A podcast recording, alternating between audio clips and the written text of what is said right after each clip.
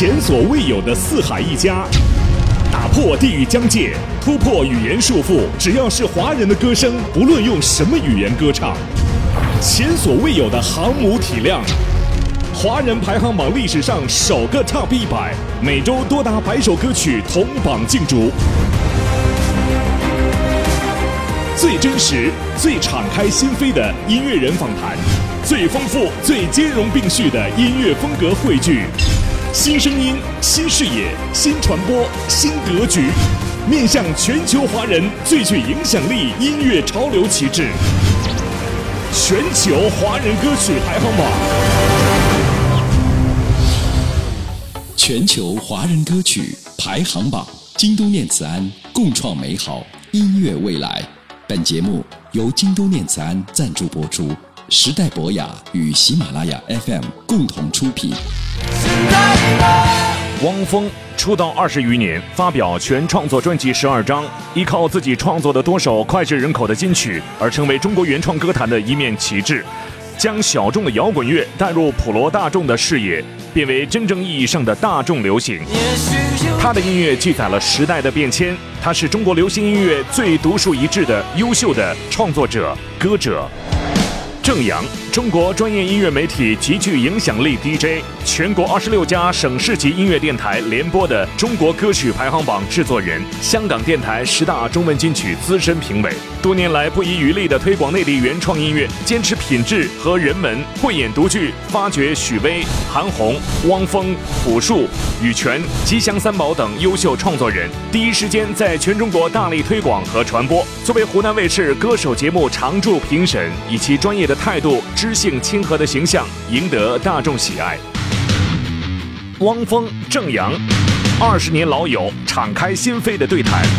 不只是老友倾诉的三言两语，更是音乐行业的真知灼见；不只是对谈当中的一拍两拍，更是深藏心底的肺腑之言。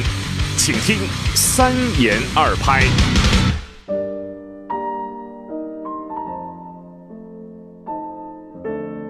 对于你参加歌手这件事儿啊，我一直都解不开一个疑问，因为，呃，歌手你应该很了解了，他是一个比唱功的，嗯，但是你呢，这二十年是一个创作歌手，对吧？呃，然后你也出了那么多专辑，同时，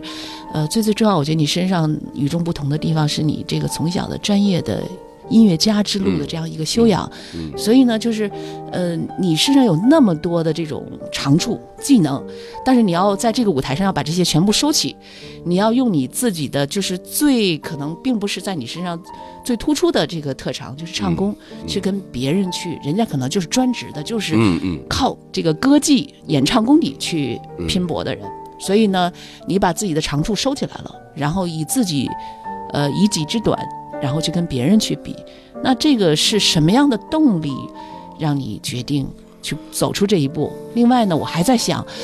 是还有什么样的顾虑的东西，嗯，让你做出了这个决定？特别好的一个问题。随着年龄的增长，我越来越不喜欢封顶，嗯，这个感觉，嗯，呃，因为确实在我看来，找不到封顶是一个特别好的感觉，嗯。而且我这么多年来一直也是这样做的，无论我是做专辑，呃，我到底往下一张往什么方向去，呃，包括上一张这个国林里二十九号，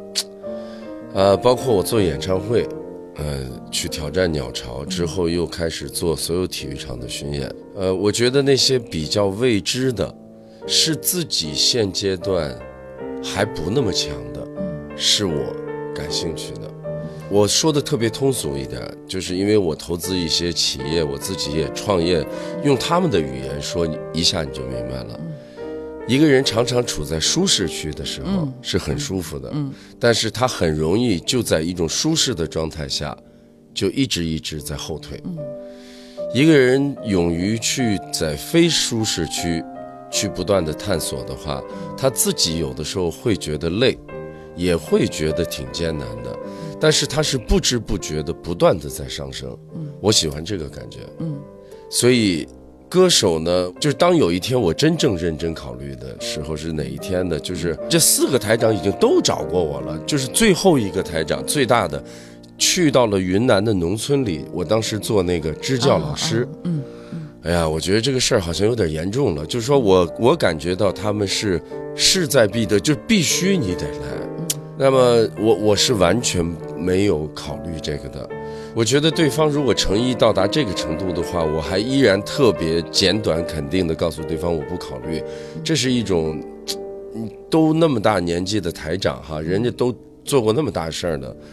我说我这样我真的认真想一想，啊，给我一给我几天时间。那这个时候我想的时候，就是你说的这些，我倒是没有想这么细，我只是想，我常常在事业的每一个阶段的时候，我在想自己的天花板。嗯，作为一个歌手来讲，是真的有天花板的。从世俗的角度来讲，我们无外乎衡量一个歌手的从流量、点击量、受欢迎程度，再更具体，出场费，这真的是有天花板的。嗯，差不多，我现在到了一个天花板，就是说你不可能去一个拼盘演出唱两三首歌，拿到就是比现在再要高不少的价钱。那那一天的时候，我就开始意识到，其实已经陷入到了就如同一个人对自我的要求的一个小我的状态。嗯，我一直在想到底什么是我可以，我的上面是没有天花板的，但是它一直在。围绕着音乐，围绕着我所擅长的，因为我别的呢，能做做不太好，就是音乐我做的还可以。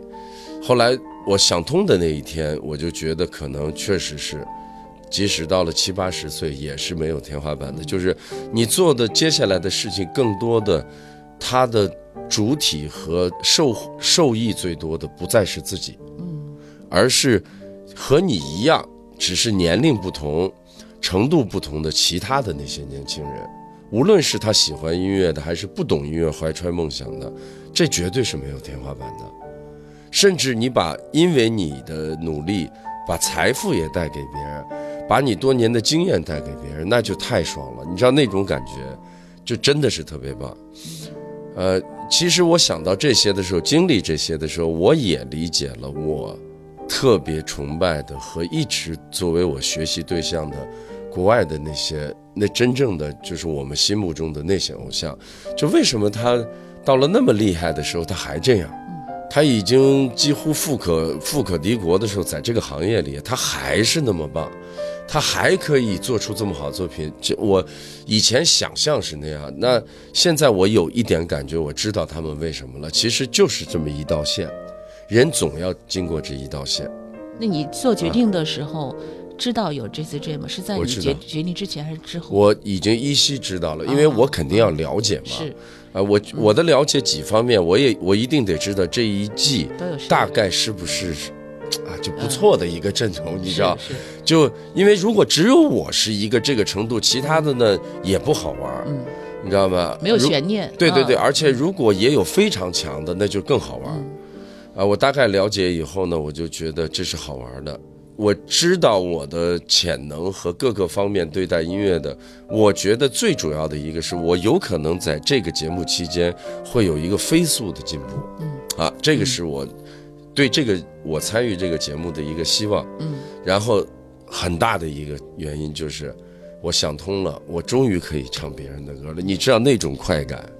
真的不一样。你你想一想，这样。多少我能理解，但是就是呃，大家对一个摇滚歌手或者一个创作歌手的基本的判定是他只能唱自己的歌，是，这是一个这么多年大家形成的一个比较固有的印象。就如同我们一说起来，哎，你是哪一种歌手呢？嗯，呃，我我就是个流行歌手，我我到各个地方去找好听的歌。好，那个时候我们年轻时候就啊行。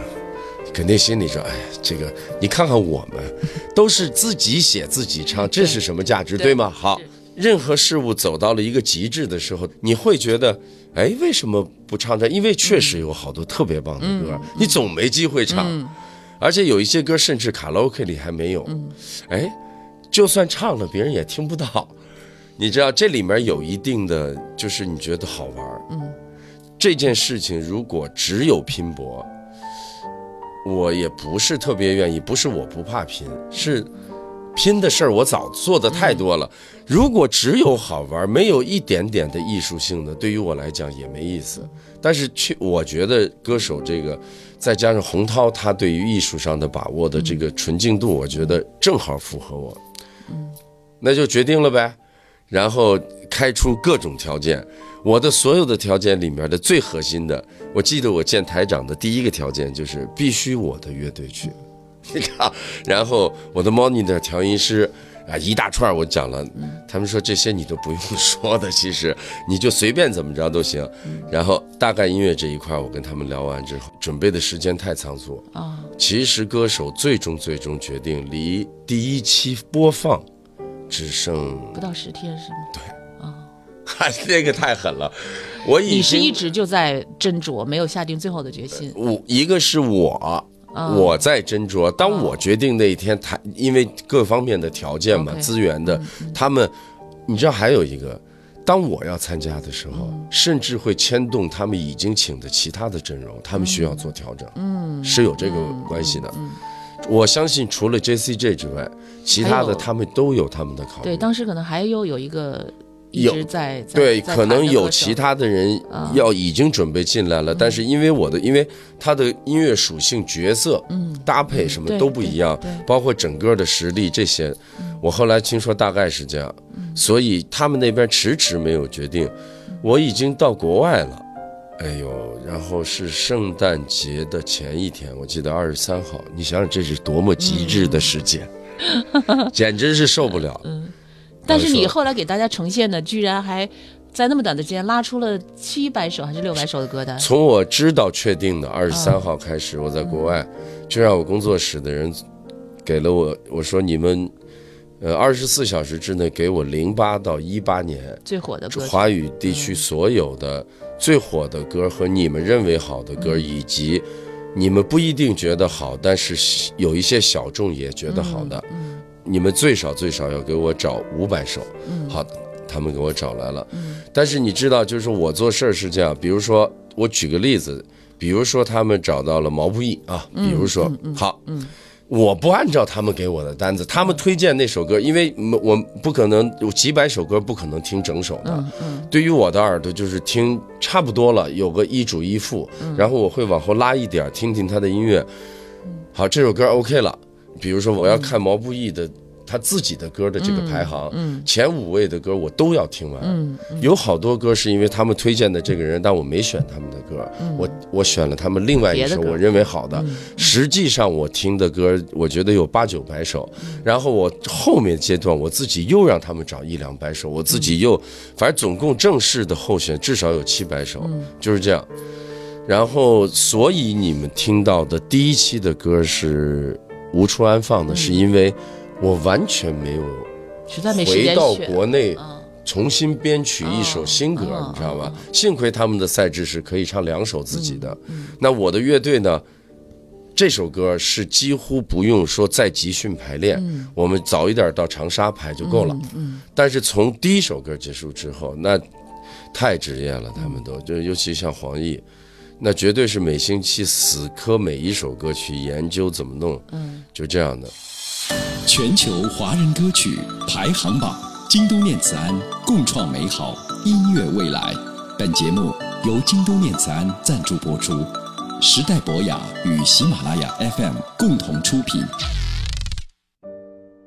你刚才有一句话让我很感慨，在跟那个湖南卫视这边在谈出场的这种条件的时候，提到了说要整个带整个乐队。有一件事情我到现在我必须说，我觉得在带乐队这件事情上，因为呃，我觉得嗯，应该你是我接触到的歌手当中，我觉得会把乐队呃放到一个非常高的位置，而且你对你所有的乐手都是最高的礼遇和待遇。我记得大概应该是在二零零五年的时候。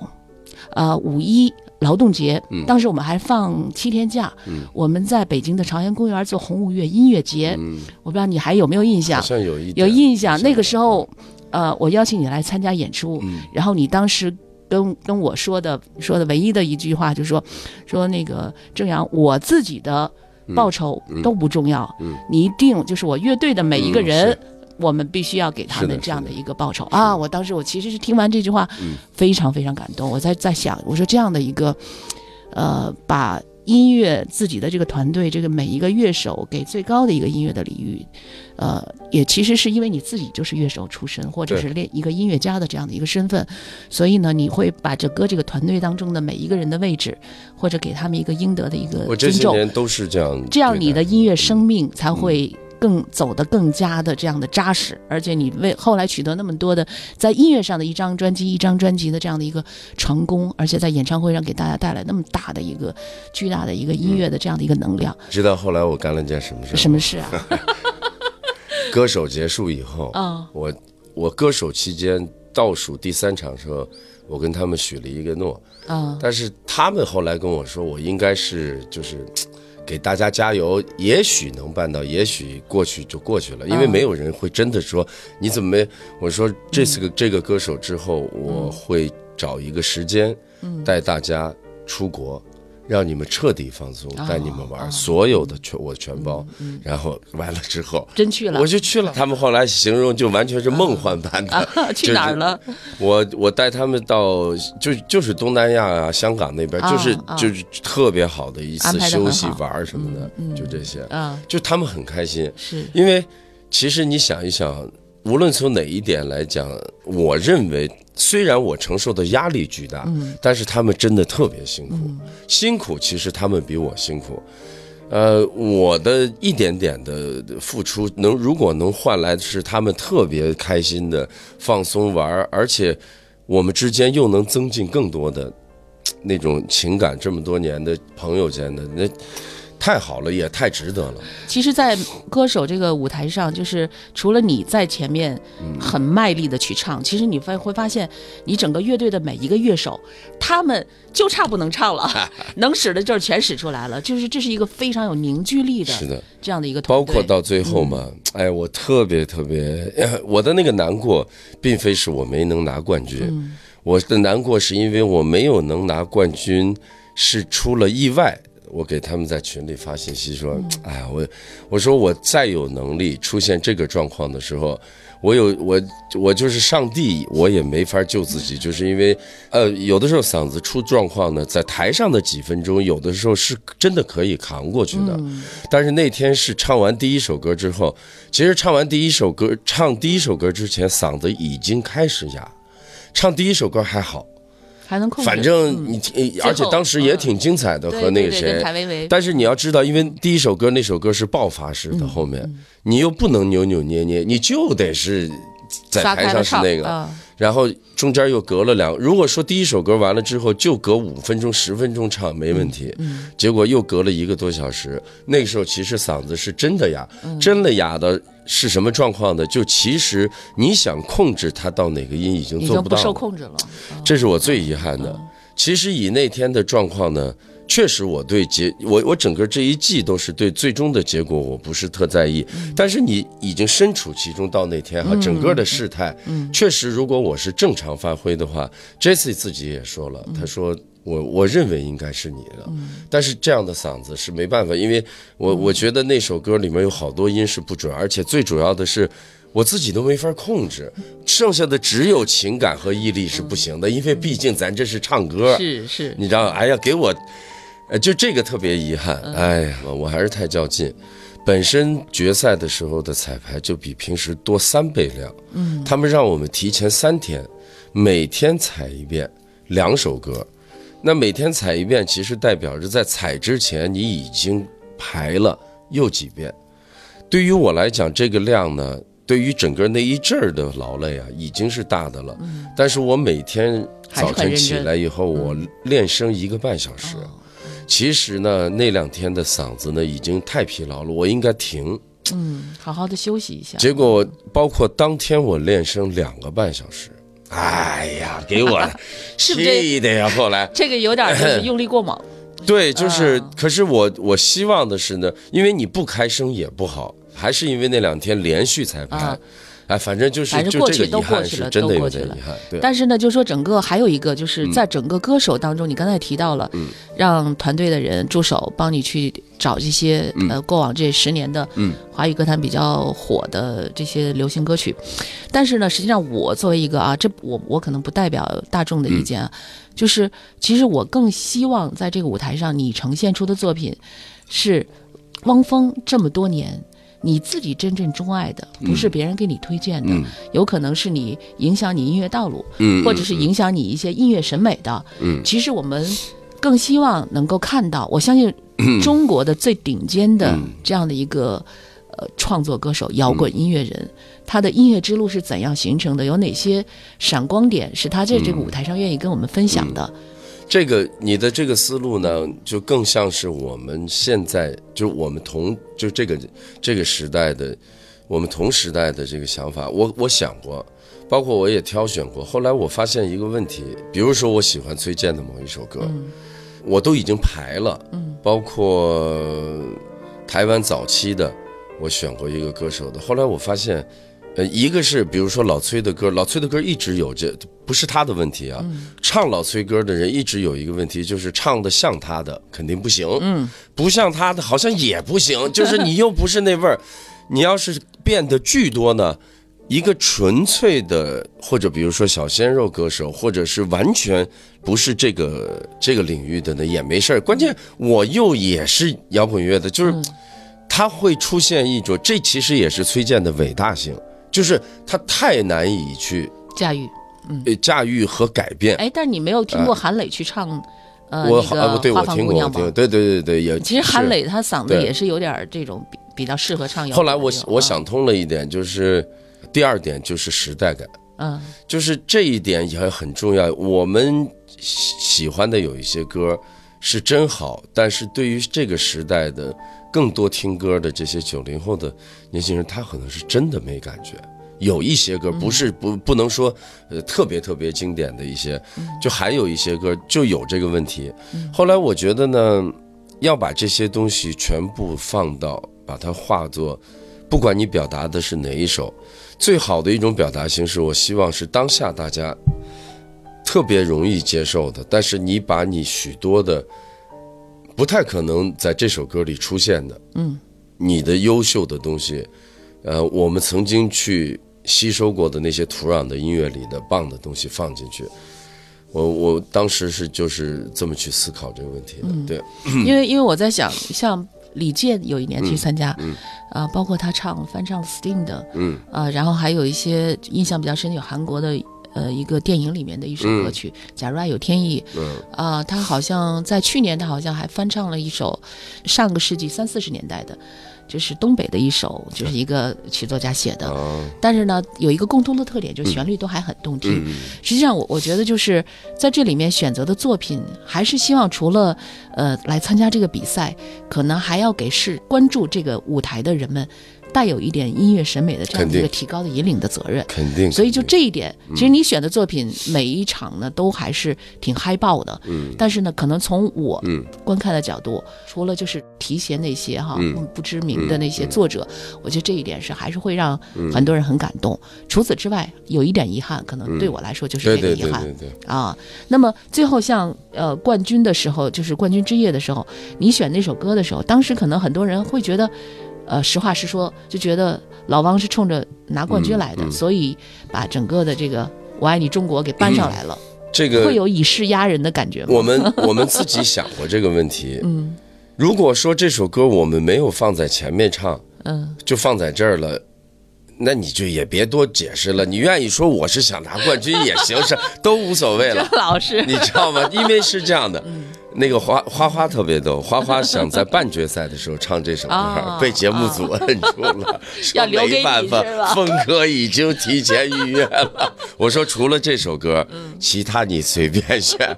哎呀，也许这首歌的仪式感更好，就是作为一个 ending，它的仪式感更重要。对。全球华人歌曲排行榜，京东念慈庵共创美好音乐未来。本节目由京都念慈庵赞助播出，时代博雅与喜马拉雅 FM 共同出品。您现在正在收听的是全球华人歌曲排行榜，就在喜马拉雅。